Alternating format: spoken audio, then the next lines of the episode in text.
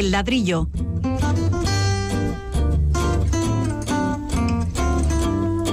El programa divulgativo de Radio Vitoria dedicado a la arquitectura y el urbanismo.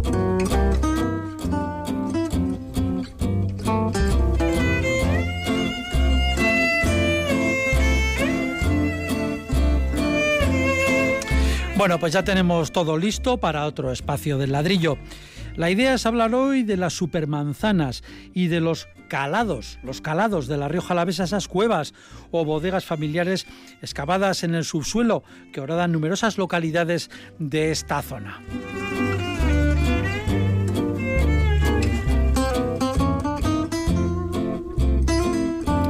Y también hablaremos de la decoración estándar de bares, oficinas, comercios e incluso viviendas y de una de las iniciativas más fructíferas para recuperar espacios naturales en una zona urbana de lo más inhóspita en lo medioambiental. Nos referimos a la iniciativa denominada Madrid Río. Algunos de estos temas nos llaman, nos llegan a través de quienes nos escuchan en forma de pregunta o propuesta.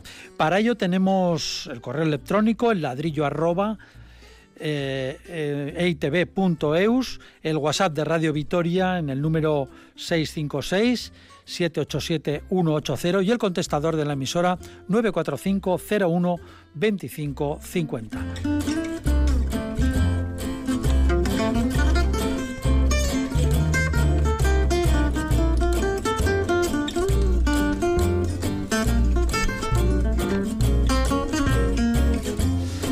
siempre en este prólogo saludamos a los imprescindibles colaboradores del programa, los arquitectos y urbanistas. Pablo Carretón, bienvenido una semana más. Un saludo. Y Fernando Bajo, un saludo también. Muy buenas. De la realización técnica se encarga y es cosa de Pachi Les habla Paco Valderrama.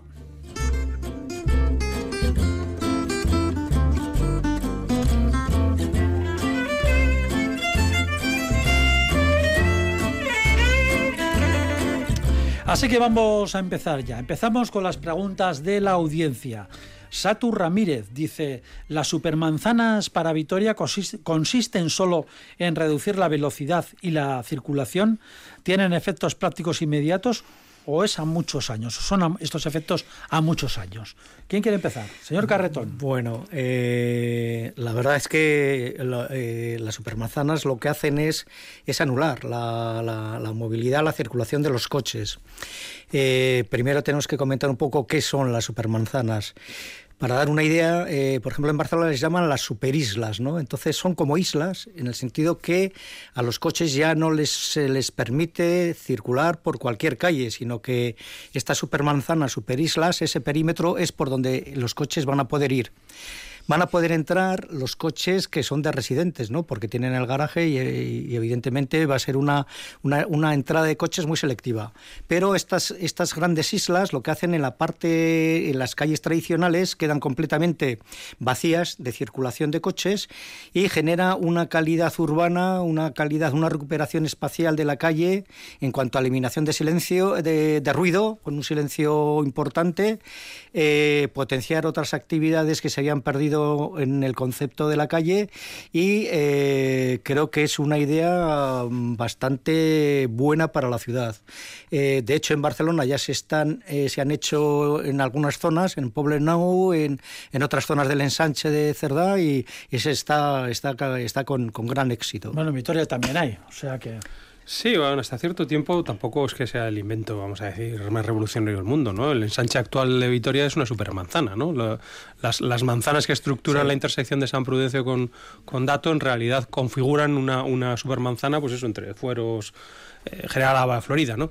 Pero, pero bueno, de lo que se trata es de, agrupar, vamos a decir, conjuntos de manzanas ya existentes para limitar la entrada del vehículo privado a esos grandes conjuntos. Y así poder tomar ventaja de ese espacio que se libera del coche privado precisamente para incrementar el dominio público y que, y que la población pues disfrute de diversos elementos como es la calle sobre todo, pero también pues dotar a la calle, no sé, de mayor arbolado, de juegos para niños, de lugares de reunión, etcétera, etcétera, etcétera, que enriquezcan esta vida ciudadana. Es decir, que lo que la pregunta que nos hace Satur Ramírez es, esa concretamente. Consiste sobre todo en limitar, en reducir la velocidad o limitar, mejor dicho, la presencia de, del coche. Yo creo que lo que consiste es en ganar eh, dominio, espacio público para los ciudadanos y para los habitantes de la ciudad. Lo que pasa es que eso se hace a costa de retirarle al vehículo privado la importancia que actualmente tiene. Es fundamentalmente eso. Sí, es anular la circulación de coches en esas, en esas zonas. Eh, en Barcelona, cuando plantean una de las primeras super, superislas, eh, hay bastante eh, protesta vecinal y protesta comercial, ¿no? Porque siempre esa idea de que con el vehículo tienes que ir hasta el local, a la tienda, etcétera, ¿no? También pasó aquí en Vitoria cuando se, se, peatonalizaron por la calle San Prudencio, la calle Fuers, etcétera, ¿no? Y es curioso porque a lo largo del tiempo eh, los propios comerciantes han visto que hay más calidad, eh, se están recuperando viviendas que antes estaban, por ejemplo, con una calidad eh, inferior, ha aumentado la calidad urbana de, esas calles que ya son peatonales y entonces, pues bueno, la gente vuelve, vuelve a vivir porque ven que hay calidad dentro de esa, esa superisla. De todas formas, parece que ahora estamos hablando constantemente aquí, también en Vitoria, en el Ayuntamiento de Vitoria se ha hablado y, y bueno, ha venido también eh, Salvador Rueda, el famoso teórico urbanista, que bueno, que viene muchísimo a nuestra ciudad y plantea eh, cuestiones como estas. Decíamos que eh, no sé, no parece que sea un invento tan tan espléndido, ¿no? O sea, bueno, al fin y al cabo es algo bastante lógico. Cogemos y que no entre el coche. Bueno, absolutamente. Lo que pasa que, que, ya pues el nombre Supermanzana y la venta, vamos a decir, de esta, de este, de esta nueva denominación, pues es algo que, evidentemente a, quienes toman las decisiones y en especial a nuestros políticos pues les, les fascina, ¿no? Porque es casi como describir con una sola palabra un montón de cosas que van detrás, ¿no? Entonces, desde ese punto de vista, pues es algo que, lo compran rápidamente, aunque se trate de un invento que realmente, como decimos, pues en muchas ciudades ya está y que puede tener distintos niveles de, actuación, ¿no? Respondiendo también a Satur, yo creo que es, que es importante el aclarar que, bueno, tiene ventajas inmediatas, que es un poco lo que él pregunta, evidentemente quitar el coche es una ventaja inmediata, menos polución, menos ruido, más espacio para la gente. Y tiene, tiene consecuencias también a largo plazo, porque el liberar ese espacio al final lo que permite es eh, que este espacio sea reurbanizado, reutilizado, reenfocado y de alguna manera pues permite muchos más usos eh, tranquilos y destinados al, peatón, al ciudadano dentro de estas manzanas. Sí, otro aspecto importante, y sobre todo en Barcelona, que estas superislas eh, lo que hacen también es potenciar un poco estos corredores verdes, ¿no? estos corredores ecológicos que, bueno, aquí quizá un, ejemplo lo, tengamos en la Avenida de Gasteiz, que quiere decir que en el ensanche, el ensanche urbano de Barcelona, eh, tiene escasez de zonas verdes, ¿no? es, eh, una densidad de, tanto de asfalto como de edificación. Y con estos corredores eh, se pretende, ya lo apuntó un poco Fernando, el, plantar árboles, crear unos arbolados, crear unas zonas que la, la, posible fauna pueda tener esos corredores ecológicos, esos corredores verdes, para que se vayan uniendo eh, los distintos parques, los grandes parques de la ciudad de Barcelona, que en estos momentos pues, pues no, no están tan conectados. Eh, tienen idea además que para el 2030 tener una zona verde, aumentar la zona verde en Barcelona de un metro cuadrado por habitante. O sea, quieren potenciar a tope ese tejido, ese tejido verde. Tejido verde. Bueno, algo que aquí ya tenemos, vamos a dejar bien claro. Eh, por supuesto, aquí lo tenemos y también lo que hay que dejar bien claro es que la escala no es la misma. ¿no? Las supermanzanas en, en Barcelona eh, siempre están por encima de los 25.000 metros cuadrados. ¿no? Eso, evidentemente, para nosotros son dimensiones que no, que no consideramos en absoluto. ¿no? A mí, de todos modos, lo que, lo que más me, me llama la atención ¿no? es que se crea como una especie de, constructo teórico alrededor de, esto de la supermanzana que, que, es muy curioso, ¿no? Porque, por ejemplo, ellos también lo llaman eh, pacificaciones, ¿no? Al, hacer una eh, supermanzana, es una pacificación, ¿no? Cosa que es una cosa. ¿Eso, ¿Eso, lo dice? Sí, eso bueno, lo dice el propio Salvador Rueda y lo dicen los políticos, bueno, la alcaldesa de Barcelona y, todos los representantes, vamos a decir, de las oficinas municipales no vamos a decir de urbanismo. Nada porque está. Por eso, por eso, por eso lo traía a, cuenta, ¿no? Al final, en la supermanzana es, es, un, eh, es una pacificación, ¿no? De la ciudad. Bueno, no sé, no sé hasta qué punto, ¿no? Estamos todos de acuerdo en que el coche privado hay que, hay que limitarlo, tampoco creo que haya que exterminarlo, retirarlo del todo, pero lo que no sé es, si, realmente este, este invento va a pacificar a, la sociedad que está bastante crispada. ¿no? Así que vuelvo a decir que podríamos llamarle de otra manera, pero es una idea bonita. ¿no? Sí, perdón. Hay un cambio... Beba agua, beba agua, que le viene bien. El cambio un poco de mentalidad en cuanto a los conductores, ¿no? Sí. los conductores siempre hemos creído que toda la circulación, podemos ir por cualquier calle, por cualquier vía, y este, este, estas supermanzanas lo que hacen es que ya la, todas las calles ya no son nuestras, no son del conductor, sino que nos van un poco apartando, ¿no? nos van un poco marcando por dónde tenemos que ir, y ya no es, no es todo bien rodado, sino que, que, que, hay que hay que separar un poco estas circulaciones. Sí, como experiencia muchas veces, tal vez en Vitoria lo notemos menos los fines de semana o así, pero eh, en ciudades más grandes cuando vamos eh, sí que encontramos a veces que no hay coches. El fin de semana, por lo que sea, pues se corta el tráfico, es una supermanzana o es una zona que en fin de semana se dice que no puede entrar el tráfico y, es impresionante ver calles sin coches. Es algo que, nos llama muchísimo la, atención porque parece que descubres algo, ¿no?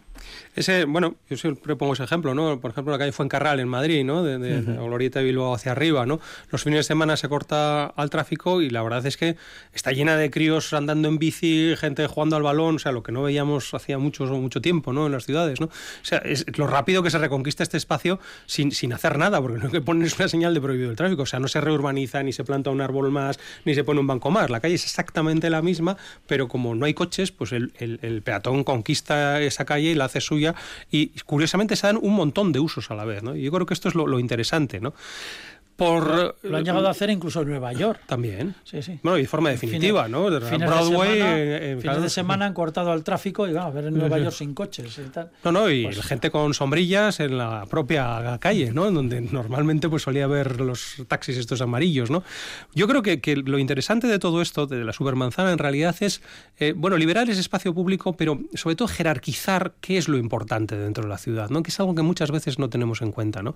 Porque nos parece que, que bueno, que todo tiene importancia y muchas veces nos ha parecido que tenían más importancia aquellas cosas que en realidad no lo tienen. El, vehículo, ¿no? Por ejemplo, ¿no? Y yo creo que, este, este concepto del supermanzana lo que nos hace es repensar un poco la ciudad y poner, vamos a decir, en un orden determinado cuáles son los factores o los agentes importantes de la ciudad y, y cuáles lo son menos y pueden relegarse, vamos a decir, a, una, a un segundo orden que sería ese de las calles por las que se puede seguir circulando, evidentemente, pero que no tienen la capacidad de satisfacer al ciudadano de la misma manera, ¿no? Esto ocurre con el transporte público, ¿eh? también hay que decirlo. La supermanzana en realidad lo que desvía es el transporte público a la periferia de la supermanzana y las paradas las ubica normalmente en las esquinas de esta supermanzana para distanciar. Tampoco entra el, transporte Tampoco entra, tampoco. Entran los, los, carriles ciclables y, el peatón. Sí, mirando a Vitoria tenemos el, el ejemplo de el mal ejemplo desde mi punto de vista, que la calle General el tranvía, la, la, la, priorizado, ¿no? la movilidad colectiva, que me parece un tema importante, pero a cambio el peatón en la calle General se ha quedado a los laterales de, de esa calle. ¿no? Es un, eh, al final eh, nos hemos cargado, como diríamos, esa calle, ¿no? la calle General para, para plantear este, esta calidad de espacio público que, que marcan las supermanzanas. Por otra parte, pues bueno, aquí en Vitoria también tenemos la, la calle Postas en la zona de Santa Bárbara que ya no se ven coches. O sea, el coche ya, esas imágenes, recuerdo los años 60 o 70 se veía pues las plazas mayores o lo que sea llena de coches y ahora todo eso ya completamente es inusual, ¿no? Es inusual. O sea que auguran ustedes un buen futuro para las supermanzanas. Bueno, depende de cómo se planteen y depende de la sensibilidad que se tenga realmente para adaptarlas a cada lugar y a cada fisonomía urbana, porque, como hemos dicho, no es lo mismo Barcelona que Vitoria, ni muchísimo menos. ¿no? Yo, en cualquier caso, creo que hay que defenderlo porque es una solución valiente, eso está clarísimo, es una solución valiente, además, creo que necesaria incluso desde el punto de vista del cambio climático al que estamos sufriendo. ¿no? Creo que introducir la vegetación y la materia verde en la ciudad es importantísimo, pues limitar el coche también, crear ciertos espacios, vamos a decir, de, de tranquilidad, de protección contra los, los agentes climáticos adversos que se nos eh, vienen, pues realmente es una cosa buena. Creo que, que curiosamente, además, aumentan, aumentan la, capacidad de los establecimientos a pie de calle, porque precisamente el crear estas zonas peatonales donde la gente, pues bueno, da una, distinta velocidad y, y, tiene otro, otra manera de vivir la calle, están, y se está demostrando en Barcelona, que está incrementando, y esto lo digo por todos estos planes que se han hecho para el centro de Vitoria, ¿no? Para cómo rehabilitar o, o rescatar ¿no? el pequeño comercio, pues la supermanzana está demostrado que, tiene un cierto factor beneficiario o beneficioso ¿no? para todo este asunto. ¿no? Y al final, pues yo creo que, que, al mismo tiempo mejoran la calidad de la vida de la gente por todos estos factores, ¿no? porque al final todo se junta. Contento tiene que estar un taxista o una taxista que nos está escuchando ahora. bueno, que siempre dice, no se puede llegar en Vitoria, no hay manera de, aparcar ni de Pero, pero yo, creo que es otro problema, fíjate, el que el Vitoria la, circulación sea caótica y nos perdamos hasta los propios vitorianos, no, no, tiene, no tiene tanto que ver con, con la supermanzana, sino con el caos que está formándose en muchos puntos. ¿no? Yo creo que es otra cuestión. Y hay otra cuestión también importante que es los taxistas son también ciudadanos que disfrutan de su tiempo libre, de su manzana, por supuesto, como todos los demás. ¿no? Cuando no estamos trabajando, pues intentamos disfrutar de la ciudad. Yo creo que el aumento de calidad de estas calles hace que la gente vuelva, vuelva vuelva a, disfrutar de las calles y esto conlleva a, que se aumente el tema comercial y el tema residencial. Entonces, ese aumento de calidad al final es una mejora para todos. Bueno, pues aplauso entonces a las supermanzanas y que sigamos con ellas. Sí, digamos. Yo una última cosa que quería decir es, eh, nos asusta mucho todas estas cosas porque, como hemos dicho, siempre decimos por si acaso no, ¿no? Pero, pero yo creo que hay que rescatar también que este problema o este, vamos, esta cuestión de las supermanzanas, los problemas que pueden venir derivados de su implantación, en realidad eh, pueden, son reversibles, es decir, pueden darse la vuelta. Es decir, son planes flexibles. Y de hecho, en Barcelona, que son punteros en este asunto, eh, en muchos aspectos han corregido algunos problemas que han detectado rápidamente y no es algo definitivo, ¿no? sino que algunas calles que se habían cortado se han vuelto a abrir porque parecía que eran necesarias y algunos espacios se han remodelado porque realmente necesitaban. Y eso es algo que nos tiene que dar en mente. esa flexibilidad es importante. Es muy importante porque nadie puede augurar eh, con absoluta seguridad cómo va a funcionar el modelo. Muy bien, pues dejamos ahí las supermanzanas y vamos a nuestro siguiente tema aquí en el ladrillo. En ocasiones nos hemos fijado desde este programa en las grandes bodegas de Rioja Alavesa y también de Rioja en general por su espectacular arquitectura, una tendencia que se repite por todo el mundo, arquitectos famosos diseñando edificios espectaculares para pues, ser un poco emblemáticos de, de, esos vinos. Pero hoy nos vamos al otro extremo, a las pequeñas bodegas familiares, prácticamente son cuevas excavadas en otros tiempos bajo casas y calles que se les llama, se les llama calados y existen en muchas localidades de Rioja Alavesa. Nuestro invitado, nuestro invitado hoy aquí en el ladrillo sabe mucho de estos lugares de arquitectura, por decirlo de alguna manera, arquitectura esencial. Es Leandro Sánchez Zufiaurre, es arqueólogo y director de la firma Car Arqueología. Él ha estudiado sobre todo muchos calados de Samaniego y el Ciego. Leandro, bienvenido, buenas tardes. Hola, buenas tardes. Bueno, eh, ¿qué son los calados? ¿Son verdaderamente bodegas? Sí, en algunos casos hay calados. El calado no necesariamente es una bodega, pero sí, en la inmensa mayoría de los casos eh, se convierten en bodegas o los hacen para bodegas. ¿Existe algún cálculo del número de calados que puede haber en la Rioja Alavesa, la Rioja, en fin, no sé? Eh, no, no, no, no, no tenemos un cálculo claro. Eh, pero justamente ahora eh, estamos trabajando en ello. Ahora con la Diputación de Álava estamos... acabo de empezar hoy, aparte, ah, bueno. hoy.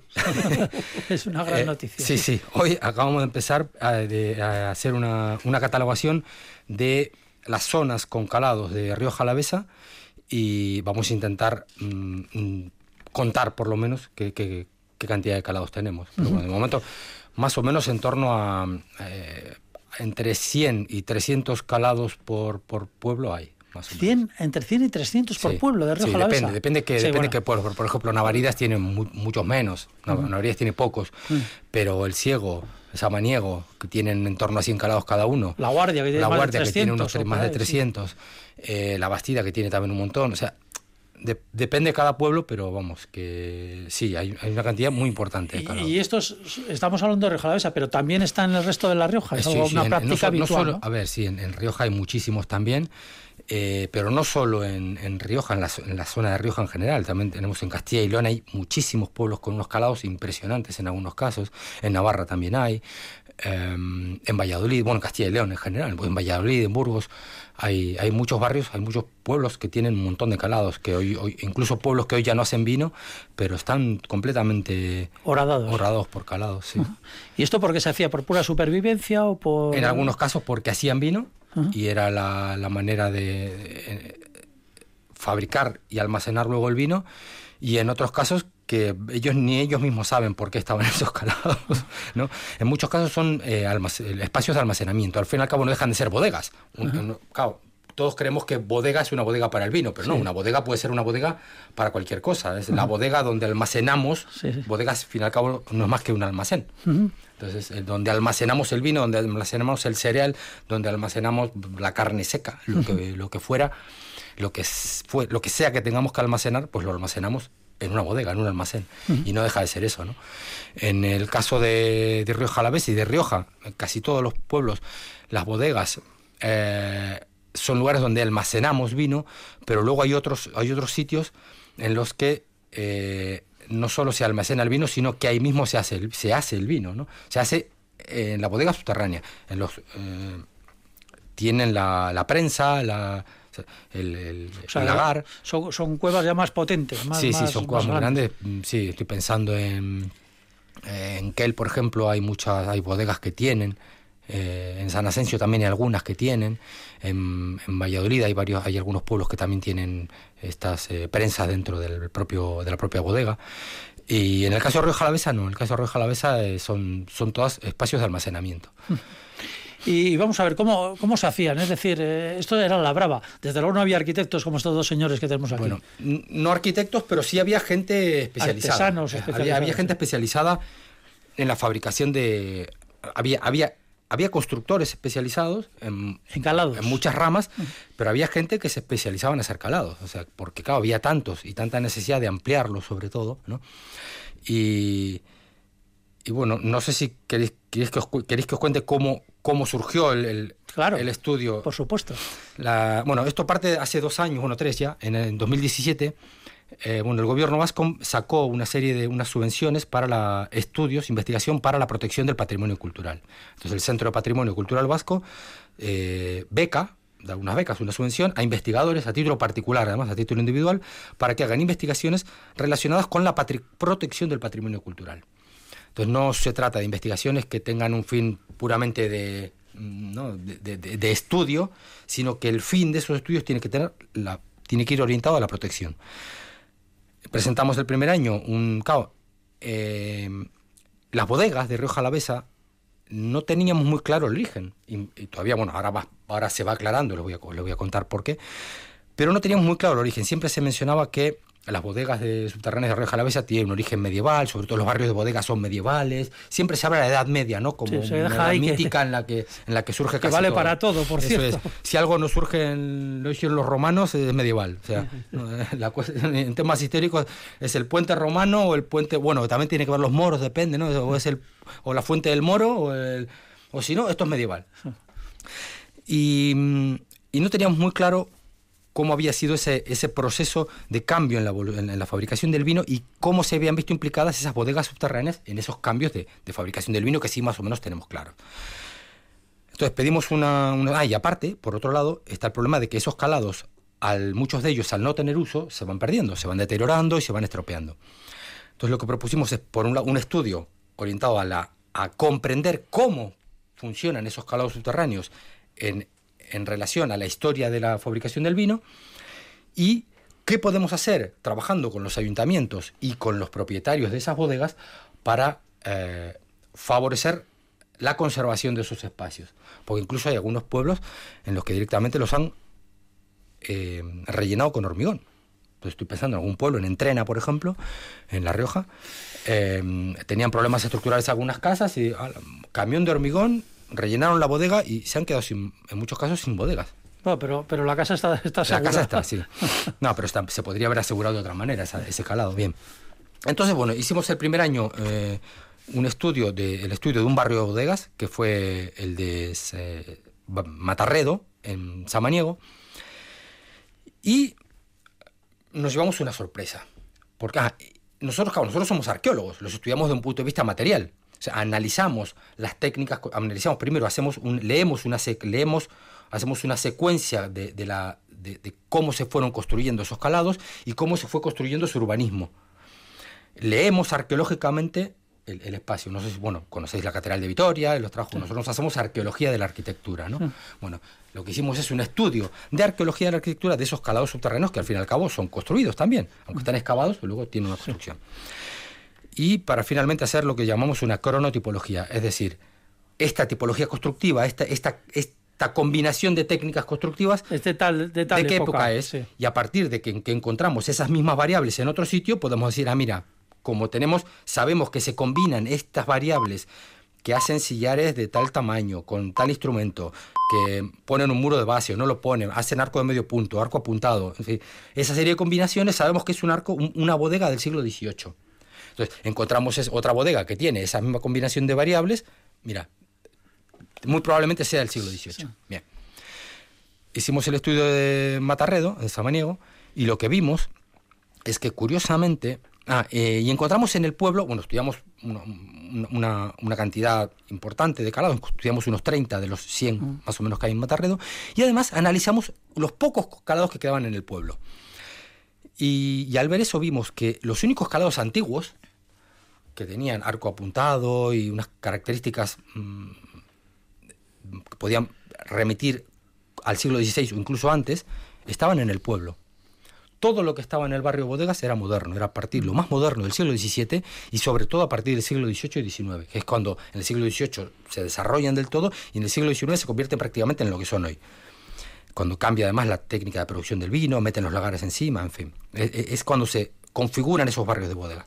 Y lo que vimos, lo que parecía, es que teníamos eh, bodegas en el pueblo que con el paso del tiempo y la mayor necesidad de, almacenamiento, empiezan a sacarlos del pueblo, porque en el pueblo lo que estaba pasando, y ahora es muy, muy bonito como lo sabemos, es que tenían debajo de las casas unas cuantas bodegas, no muy grandes, para cubas pequeñas, muchas, ¿no? Pero espacios serían espacios pequeñitos y cuando empiezan a producir mucho vino, mucho más vino, lo que hacen es sacar a un barrio de bodegas que serían los protopolígonos industriales, ¿no?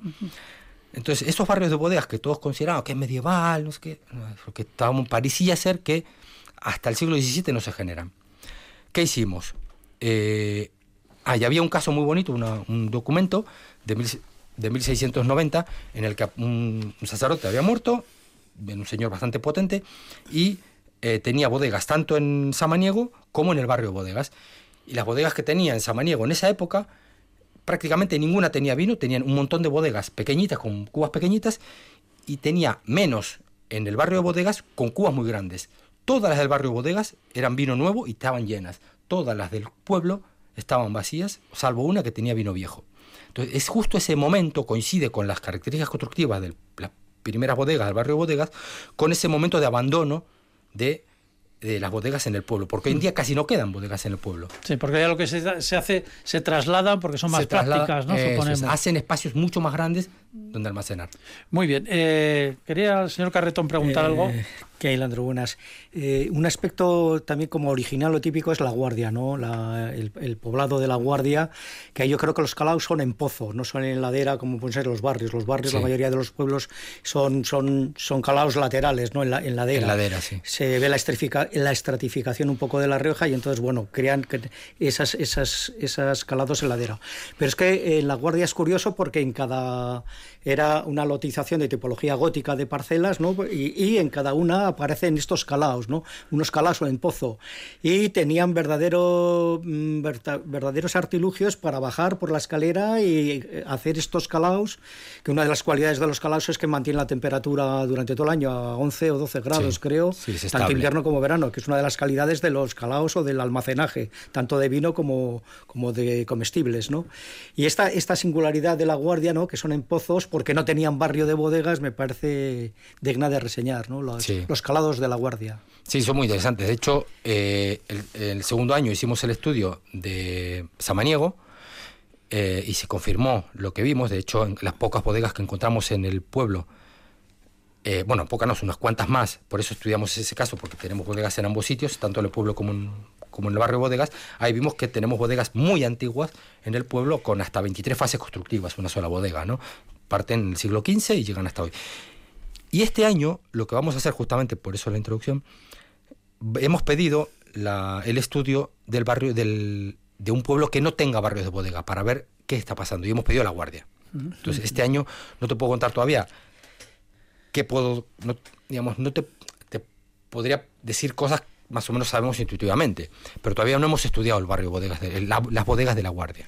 Hay un, hay un libro muy interesante de José Ignacio Lignaza Soro que hace un levantamiento de toda la poblado de la Guardia y uno de los planos intenta hacer todos los calados y, el, y vamos, es un plano muy significativo porque estás viendo cómo debajo de, de las casas, cómo está la escalera o el túnel y, y estas formas que no son rectilíneas, que son como abovedadas tanto en planta, ¿no? curvas, tanto en planta como en, como en sección. Bueno, esto, esto podría ser algo así como, como sótanos, ¿o no? Sí, las bodegas de, los, de las casas sí son como sótanos al fin y al cabo. Sí, sí. Son sótanos, son sótanos de toda... ¿Hay alguna tipología específica? Es decir, unas dimensiones o una bóveda determinada o un, algo que realmente nos pueda decir, bueno, los calados van entre esta y esta dimensión, tienen tan entre esta y esta profundidad y tienen esta tipología de arco o de bóveda o de cúpula. No, en cuanto a, cuanto a dimensiones es variadísimo. Es variadísimo. Hay calados muy, muy, muy pequeñitos que tienen 7 metros, 10 metros, no más de eso, y luego hay calados que tienen 150, 200 metros de largo.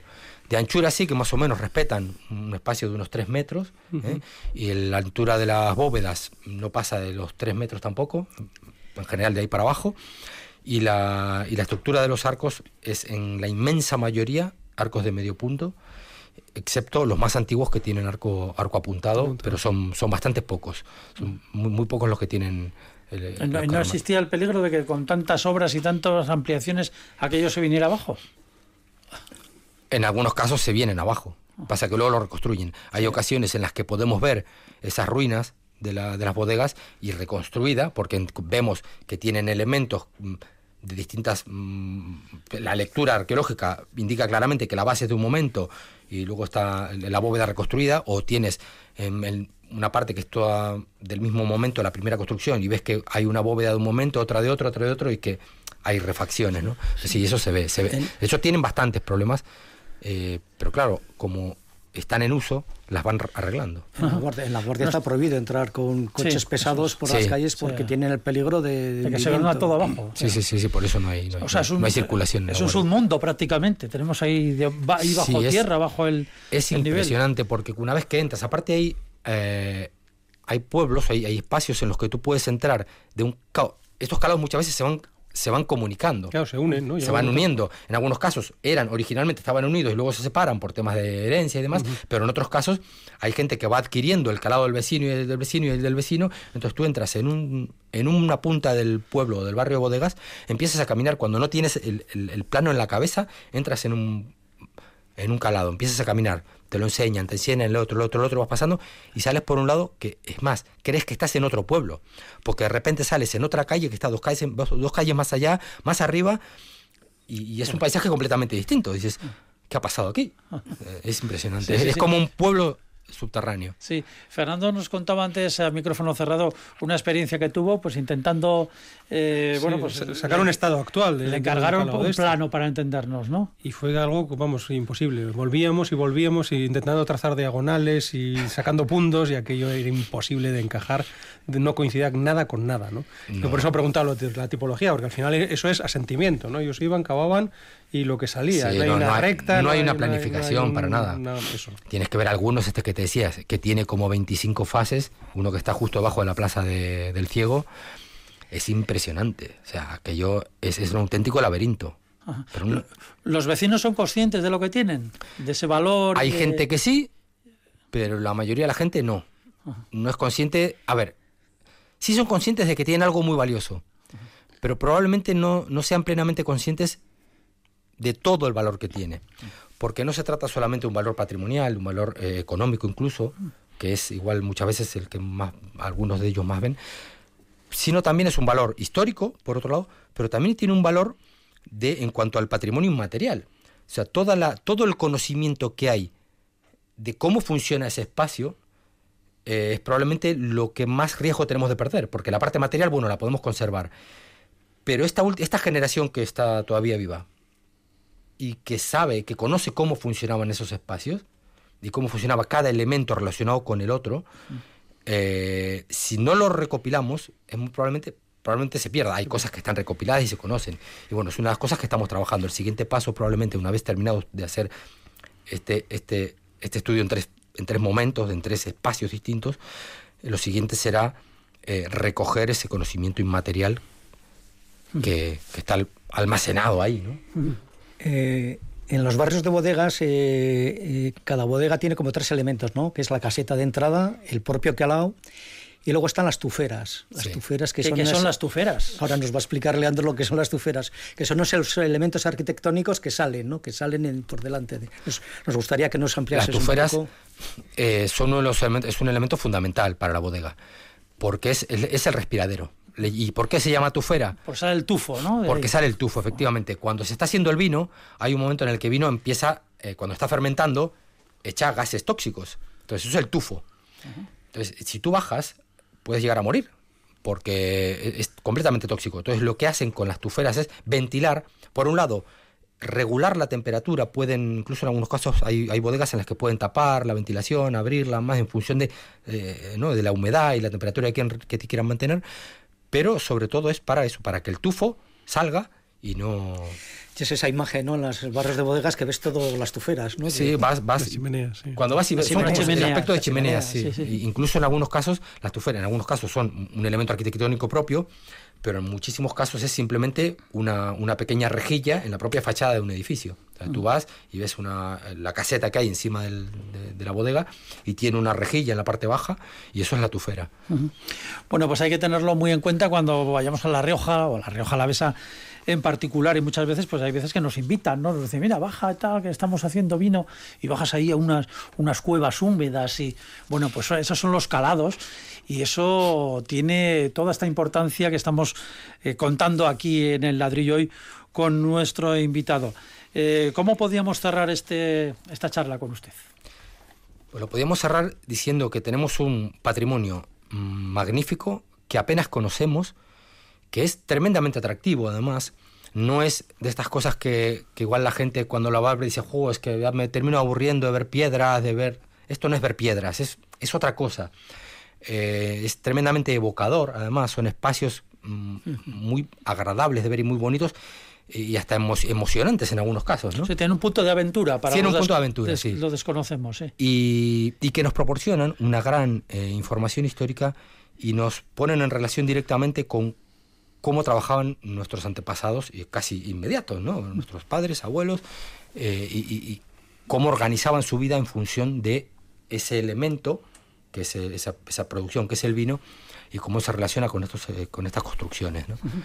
Pues ya ven, la arquitectura, la arquitectura tiene mucho que ver con el vino y no solamente en las grandes bodegas, también hay estas apasionantes historias, así que si van por allí, ya lo saben, le invitan les invitan a, una, a uno de estos calados, véanlo ahora de otra manera, con una importante trascendencia histórica y patrimonial también. Leandro Sánchez Ufiaurre, arqueólogo y director de la firma Cara Arqueología, muchísimas gracias por haber estado en el ladrillo y hasta otra ocasión, que vaya muy bien todas esas investigaciones que seguiremos con ellas. Un saludo. gracias.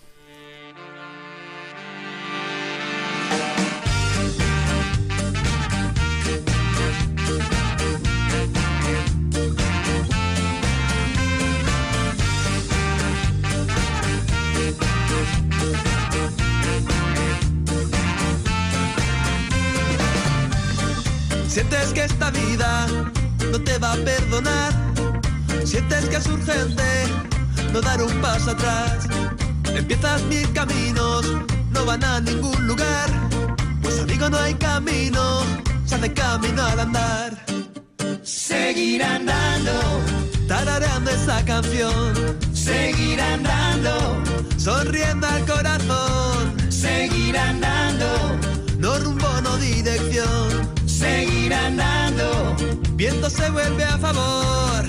Ya verás. Que no es tan difícil. Ya verás. Que no es el final. Ya verás. Que queda más cerca. Ya verás. Si más lejos está. Ya verás.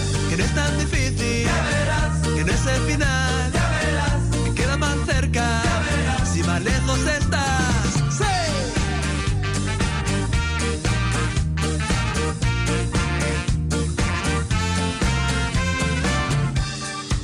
Tienes la energía, tienes ganas de empezar.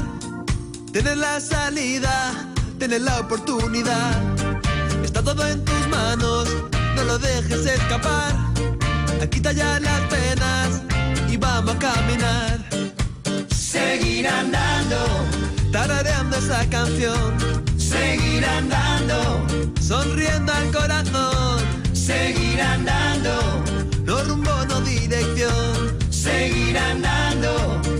se vuelve a favor. Ya verás que no es tan difícil. Ya verás que no es el final. Ya verás que queda más cerca. Ya verás si más lejos estás. Ya verás que no es tan difícil. Ya verás que no es el final. Ya verás que queda más cerca. Ya verás si más lejos estás. Cada paso que doy es un paso que vive, cada paso hacia adelante es un paso que vivo. Es una autopista de la cuna hasta la tumba, sino un espacio para crecer bajo el sol. Caminando. El ladrillo, el programa divulgativo de Radio Vitoria dedicado a la arquitectura y el urbanismo. Aquí seguimos con Fernando Bajo y Pablo Carretón en el ladrillo. Bueno, ha sido interesante esto de los calados, ¿eh? eh sí. sí. es muy curioso. ¿no? La gente que conoce, que hay mucha gente que conoce Rioja Alavesa y La Rioja y esto, pues mm, seguramente tendría bastante conocimiento de todo esto, pero bueno, hay otra gente, entre los que me encuentro, por supuesto, que lo desconocía, aunque sí hemos estado en esas bodegas familiares a veces, ¿no? Esas, en esas cuevas. Bueno, eh, dejamos La Rioja Alavesa al Zadorra. El Zadorra es ese río al que la ciudad, nuestra ciudad, le da la espalda o que apenas lo considera. Eso sí, salvo cuando el cauce se desborda. Tal vez en el futuro, en el futuro forme parte esencial de Gasteiz, el Zadorra. Hoy nos vamos a fijar en otro río, despreciado y olvidado en una ciudad mucho mayor y mucho más dura. Hablamos de Madrid. Río que desde hace años ha surgido, cambiando y mejorando mucho en gran parte de la capital. Eh, hablamos del Manzanares, convertido en un parque lineal de muchos kilómetros, más de 7-8 kilómetros, con sus aguas recibiendo fauna de todo tipo, que fauna que huyó en su día de la contaminación, el ruido y el cemento. Toda la actuación urbanística se conoce como Madrid Río. ¿Qué ha pasado? ¿Cómo se ha producido el milagro? Pues el martín pescador, garzas reales, martinetes, peces de agua dulce en el centro de Madrid, en una zona natural regenerada y kilómetros de parques conectados. La experiencia puede servir para nosotros, para Gasteiz. Gasteiz Río. Estaría bien, ¿no? ¿En qué? ¿En qué eh, sentido? Bueno, Paco, yo creo que la situación es un poco distinta, ¿no? Ya, pero bueno, déjame, eh. un poco que haga la película. Vale, vale. Ay, Dios mío, no le derrumbe ya. Oh, la ilusión, la ilusión que me hacía. Bueno, pero puede que Vitoria pues, esté de espaldas al río Zadorra, pero el río Zadorra, sin duda alguna, tiene todavía unos elementos naturales que lo acompañan de gran valor y que, y que lo único que hay que hacer es pues, respetarlos, ¿no? El problema de mantener el río, yo creo que... A ver, uno lo que quería era meter el río en No, no, que está bien, que está, que está bien, que, la introducción esa así poética y comparativa está muy bien, está. Pero, pero bueno, que el caso eh, es, es, diferente, pues primero porque Madrid es una capital con una población desmesurada y con una urbanización también, ¿no? Y sobre todo que es que es que el, el, río, el río Manzanares es que, vamos, en realidad era un conjunto de represas eh, con unos cauces prácticamente hormigonados, eh, completamente encauzado y que se podía saltar, ¿no? Sí, no, y, que realmente pues no, no tenía, no era un río en realidad, o sea, ni no era el fluir del agua, ni mucho menos la naturaleza que eso lo acompaña, ¿no? Entonces, yo creo que, precisamente por eso es milagroso, y, yo desde aquí invito a, todos nuestros oyentes, si tienen la oportunidad, eh, si van a Madrid, hay que ir a Madrid Río, porque es impresionante, es impresionante, realmente impresionante lo que se ha hecho allí, aunque no se conociera lo anterior, impresionante. Y, bueno, pues yo creo que es un ejemplo clarísimo de, de regeneración, en este caso de elementos naturales dentro de la trama urbana. ¿Cuáles son las, eh, bueno, las, las, directrices generales? Bueno, lo primero, yo creo, eh, dejar que la naturaleza fluya. Yo creo que ese es el, gran secreto que, ha habido en Madrid Río. ¿no? Se abrieron las presas, ¿no? Abrieron las presas, eh, quitaron las compuertas, por así decir, destruyeron algunos de los, de los embocinamientos y de los, y de los encauzamientos, y, y solo eso solo eso ha permitido que vuelvan otra vez eh, bueno, diversos elementos de la fauna, de la flora y, que tenga y empiece a regenerarse de una manera natural fantástica. ¿no?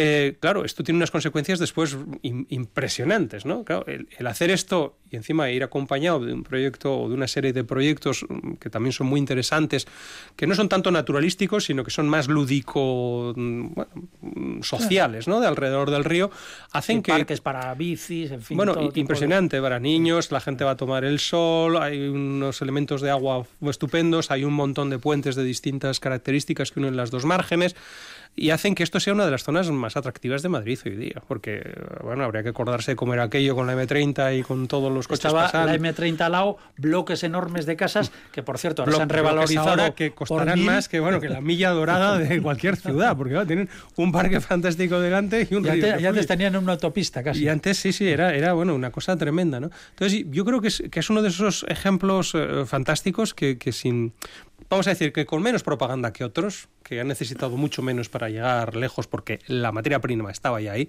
eh, sin más que dejar que la naturaleza fluya, han conseguido un resultado realmente espectacular. Sí, eh, Madrid Río es eh, esos momentos, esas oportunidades que se les presentan a las ciudades que pueden a través de esta, de esta intervención eh, crear de unas infraestructuras que estábamos hablando de la M30, estas grande, esta gran barrera que separaba un poco el, el, los barrios de Madrid Sur, a de repente con, eh, poner en valor, o sea, eh, reordenar esa infraestructura y a, y a, su vez hacer este parque lineal sobre el río, sobre estas infraestructuras de, de coches, que me parece que, que, que ha superado, ha llegado a una calidad urbana excepcional. Se han construido 20 puentes que también sirven para unir... 20 puentes. 20, 20 puentes peatonales, eh, no sé si rodados alguno, que cosen un poco la trama urbana y, y enlaza el centro de ciudad, la, la, Madrid, Madrid centro, con, con estos barrios que están un poco al otro lado de la M30. Entonces, bueno, la calidad, eh, la calidad es, es, magnífica en cuanto a espacios urbanos, aumento de, de, fauna, de flora, has comentado al principio de que están aumentando eh, las especies.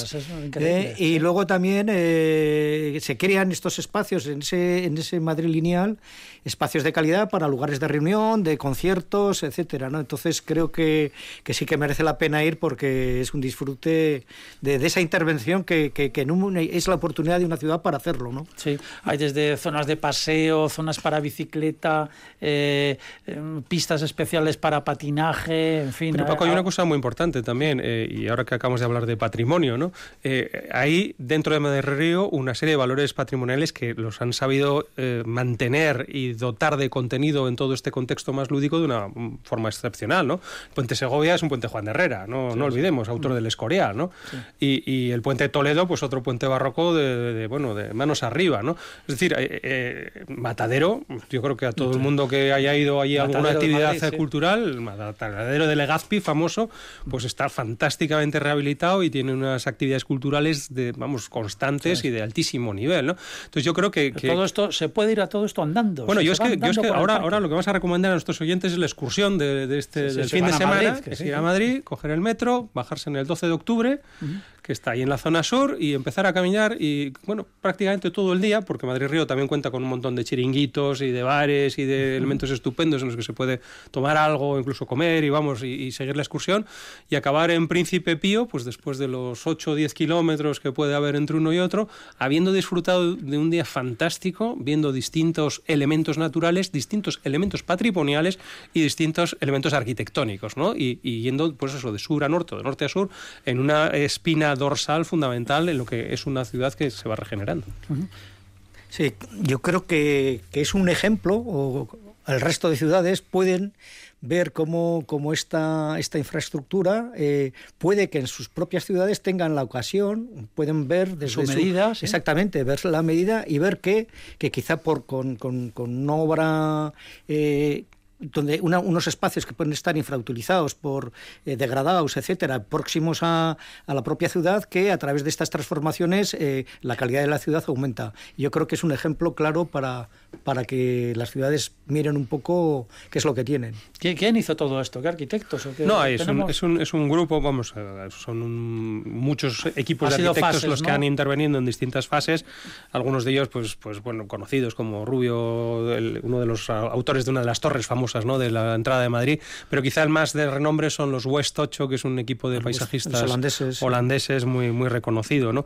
Pero bueno, yo creo que lo, principal de todo esto, de, Madrid Río y de todo el valor que tiene a su alrededor, eh, más que mm, la arquitectura autor, que no es que la tenga, porque las mm. pasarelas también pues, son de ingenieros de caminos reconocidos y cada uno ha hecho su, su pequeño puente, su pequeña pasarela, es el conjunto. ¿no? El conjunto está perfectamente estructurado y no hay nada estridente, no, no hay nada exagerado, tiene todo relativa contención y... y, Está todo lleno de vegetación autóctona, sin sí, sí, sí, no, Bueno, y elementos pues típicos de Madrid, pues mucho uso de granito y, bueno, y de ese grijo y de ese, de ese suelo que no en realidad filtra muy bien y, no está realmente pavimentado con baldosas. O sea, elementos naturales, elementos eh, de, de, construcción también tradicionales del propio Madrid y todo muy bien entendido, ¿no? Y, y lo bueno además es que precisamente el diseño que tiene es tan versátil, tan abierto, que no solo van a disfrutar los naturalistas, vamos a decir, o los, o los ornitólogos, o los que les gusta ver los pájaros. No, no, ahí disfruta todo el mundo. Ahí se ve, vamos, eh, desde el jubilado que, camina un poco, los que hacen footing, los que andan en bici, porque pues, está plagado de bicis, es Madrid Río, impresionante. Los niños con los distintos juegos que tienen, que además van jalonando a cierta distancia y así se les hace andar, incluso moverse, ir de un, de un parque a otro. La gente tomando el sol, pero vamos, como si fueran las playas de una piscina de lo más nutrida, ¿no? Los días que hace bueno, ¿no? La gente que va a los distintos elementos, de, bueno, de, artísticos, como hemos dicho antes, de, matadero, o de centros comerciales, porque no nos tenemos que olvidar, pues el centro comercial de Usera es gigantesco. Ahora, están abriendo centros comerciales al alrededor, ¿no? Entonces, bueno, al final eso ha regenerado, yo creo que un tejido urbano tan plural, tan mixto, tan, tan completo, con tantos usos tan distintos, que, que realmente es como una especie de, de motor Mm, mucho más agradable, mucho más importante que cualquier mall comercial de estos que existen en, Además, en, una, en una ciudad que lo necesitaba tanto, ¿no? Porque, bueno, pues Madrid es una ciudad enorme, muy contaminada, muchos problemas de tráfico, en fin. Están satisfechos los madrileños de ese Madrid-Río, lo están disfrutando, se lo merecían porque, porque es una ciudad muy compacta, muy densa, y claro, el tener este parque, este parque, este pulmón ahí en la ciudad, pues bueno. ¿Está terminado ya? Bueno, no, sigue, ahora precisamente están terminando de arribar el, el Vicente Calderón se llama el, estadio, ¿no? El antiguo estadio del Atlético de Madrid. Y, eso es una parte también, o sea, ahí va a haber unas torres, pero, pero es una de las vertientes de Madrid Río. Actualmente se ve desde la desde, desde una de las márgenes cómo, cómo se está derribando, pero desde luego se incrementará con todo esto. Como ejemplo, eh, ustedes lo, vamos, lo ponen en, en valor, ¿no? Lo ponemos muy en valor y precisamente por esas condiciones, ¿no? Yo creo que no solo da satisfacción a muchos eh, a muchos sectores distintos de la sociedad, es decir, a mucha gente muy dispar y muy distinta, ¿no? sino que trata a todos los eh, niveles que afectan a la ciudad, no solo el naturalístico o el faunístico, sino también el, realmente el, del ocio, el del ocio puro y duro, el del comercio, el del patrimonio, el de la cultura, o sea, todos aquellos aspectos que muchas veces nos olvidamos, ¿no? No hablamos nosotros muchas cosas, oh, qué verde, qué verdes, sí, pero verde, pero también hay otras cosas, ¿no? También hay cultura, también hay ocio, también hay otros aspectos sociales muy importantes. Han aprovechado la oportunidad para mm. hacer esa intervención que, que, es, que es ejemplar. Mm. Eh, desde otro punto sería si llega el especulador y dice de, hacer viviendas, ¿no? hacer pisos o hacer lo que sea. ¿no? En este sentido, el criterio urbanístico del ayuntamiento madrileño pues, pues ha dado en la clave y el acierto es total. Entonces, mm. eh, encima, bueno, el diseño ha sido coral, todo, todo un equipo de ingenieros, arquitectos, eh, paisajistas, etcétera. Entonces, pues bueno, o sea, el kilómetros, es perfecto. Y kilómetros en ese Madrid Río, muy recomendable. Por cierto, eh, ¿A qué equivaldría este, esta obra? Tenemos en otras ciudades, no sé si yo, mira, en, otro aspecto distinto, el, famoso High Line este de, Nueva York, ah, ¿no? que son aquellas, aquel trazado ¿no? de ferrocarril que va elevado y que se ha jardinado. Y, lo digo sobre todo por la capacidad que tiene de unir distintos equipamientos, ¿no? distintos edificios famosos, ¿no? distintos elementos, bueno, son desde nuestro punto de vista arquitectónico, pues siempre estamos un poco deformados, ¿no? Entonces, siempre nos gusta que al mismo tiempo que vamos viendo algo natural, veamos algo artificial que enriquece o que se enriquece con eso natural y viceversa, ¿no? Y yo creo que esos hilos de conductores dentro de las ciudades son importantísimos. A otra escala distinta y cerca de nuestro es Bilbao, la ría Bilbao, todo el tema, todo este borde de, de, la ría en Bilbao que une Guggenheim, Euskalduna, eh, han sabido tratar con unos puentes nuevos eh, y han sabido tratar esa, esa, esa ribera. falta un poco verde, ¿no? Eh, bueno, quizá, pero también hay tratamiento de parque, hay tratamiento de, borde de, ría, eh, que conjuga un poco con la preciosa orilla del otro lado de la, zona de las universidades. Entonces, a, otra escala, yo creo que también es un ejemplo eh, bueno. En fin, en conclusión, aunque la situación o la cosa esté bastante mala, siempre se puede encontrar un remedio o se puede encontrar una solución. Por supuesto que sí, pero yo creo que desde el punto de vista integrador, no, no segregador, ¿no? sino al revés. Muy bien, pues este ha sido el ladrillo de hoy. Hemos hablado de bastantes cosas. Muchísimas gracias a Fernando Bajo y también a Pablo Carretón por haber estado con nosotros. Hasta el próximo programa. Y a ustedes muchísimas gracias también por habernos escuchado. Sigan con nosotros aquí. Escuchan Radio Victoria. Buenas a todos.